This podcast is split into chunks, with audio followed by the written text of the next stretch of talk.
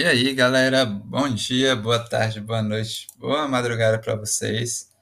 Meu nome é Rafael, estou aqui retomando a matéria de controle de constitucionalidade. Estou um pouco sem tempo, gente, estou é, estágio, concurso, faculdade, é tudo ao mesmo tempo. Então, é, estou retomando na medida do possível. É, aula passada é, a gente viu é, o histórico né, da, do controle de constitucionalidade. Vimos também é, algumas classificações do, da inconstitucionalidade. É, a inconstitucionalidade a gente viu que pode ser total ou parcial. Aí o controle de constitucionalidade também a gente viu, gente, se vocês não tiverem assisti é, assistido é ótimo. Se vocês não tiverem ouvido o episódio anterior, ouçam para você saber para vocês saberem do que eu estou falando. Vimos também que o controle de constitucionalidade pode ser político ou judicial. E terminamos falando do controle repressivo. O controle repressivo, em regra, é feito pelo, pelo, pela função judiciária. É, mas, excepcionalmente, pode ser feita pelo legislativo. E o legislativo faz esse controle repressivo em que situações? É, quando existe uma MP para ser analisada é, pelo, pela função legislativa, ele vai verificar os requisitos dessa MP. E quais são os requisitos da MP? É urgência e relevância. É, e eu estou frisando no I porque antigamente havia o chamado decreto-lei, que era a, a, os requisitos eram urgência ou relevância. Então, não confundir isso. Só vai é, os requisitos do MP é urgência e relevância.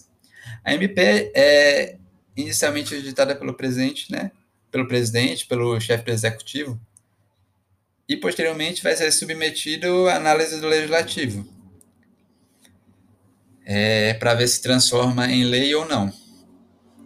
É, e, e o, o, controle de constitucionalidade repressivo feito pelo legislativo também é também ocorre quando a, a suspensão de uma lei declarada inconstitucional pelo STF. É, além disso, também a suspensão de atos do Executivo ou de leis delegadas que exorbitem o poder regulamentar de, é, do Executivo. É, só lembrando que leis delegadas é, quando é que acontece? É, é quando o legislativo é, delega a, a, a competência legislativa para o executivo.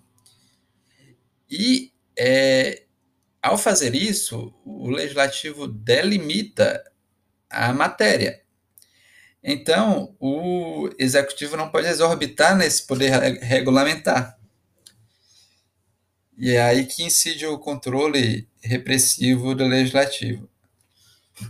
É, a, maioria da, a maioria da doutrina entende que o executivo pode fazer controle de constitucionalidade e deixar de aplicar uma norma. Mas existe uma minoria que, que acredita que tem que submeter ao judiciário. Tá? Aí, gente, é, tem aquela classificação mais abrangente do controle de, de constitucionalidade, é o controle concentrado e o controle difuso. O controle concentrado, ele é feito pelo Tribunal Constitucional, que no caso do Brasil é o Supremo, né? É o STF. E o controle difuso, ele pode ser feito por juízes, ministros do, dos tribunais superiores e desembargadores.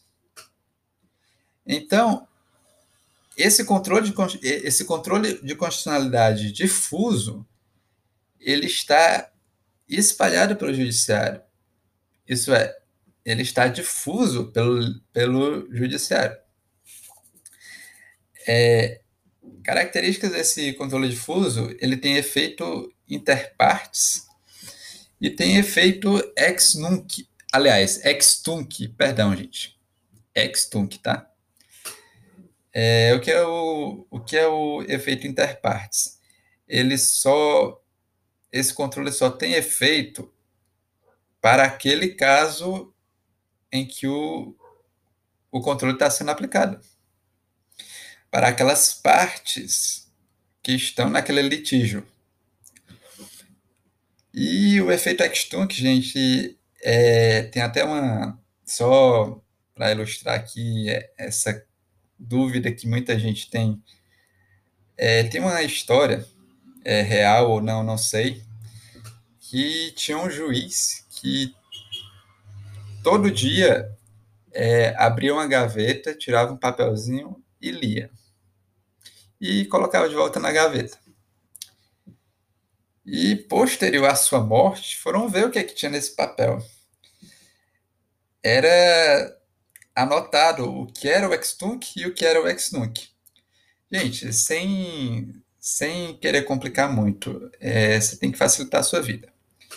Eu aprendi, eu decorei do, do jeito seguinte: ex nunc nunca retroage. Ex tunc é o contrário.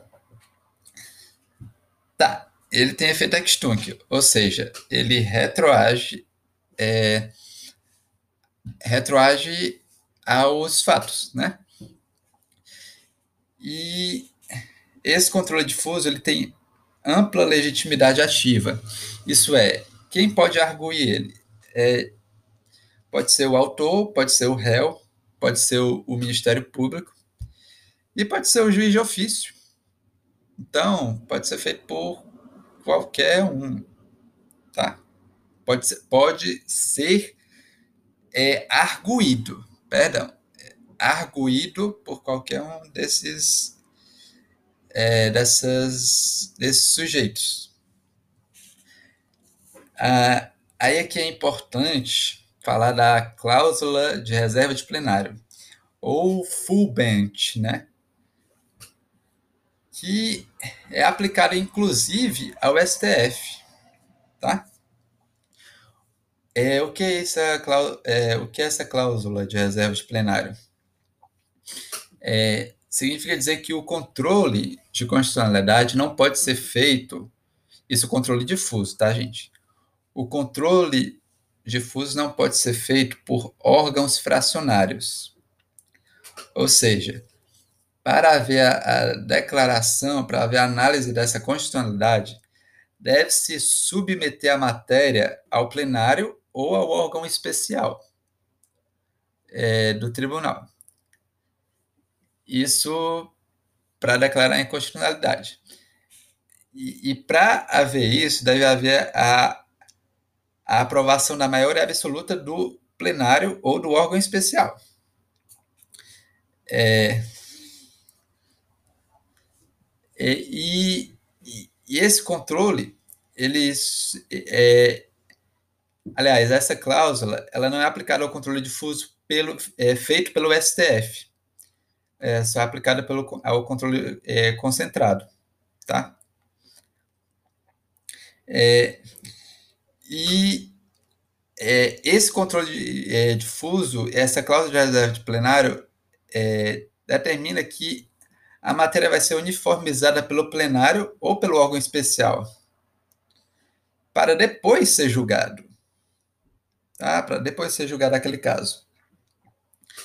É, importante, é meio óbvio, mas é, os, os livros de direito, os professores falam isso, que não há necessidade de submeter a questão a plenário se já houver decisão do STF sobre aquela matéria.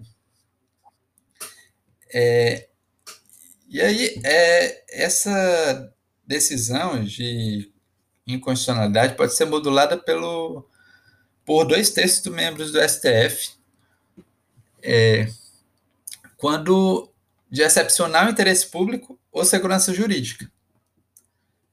Tá?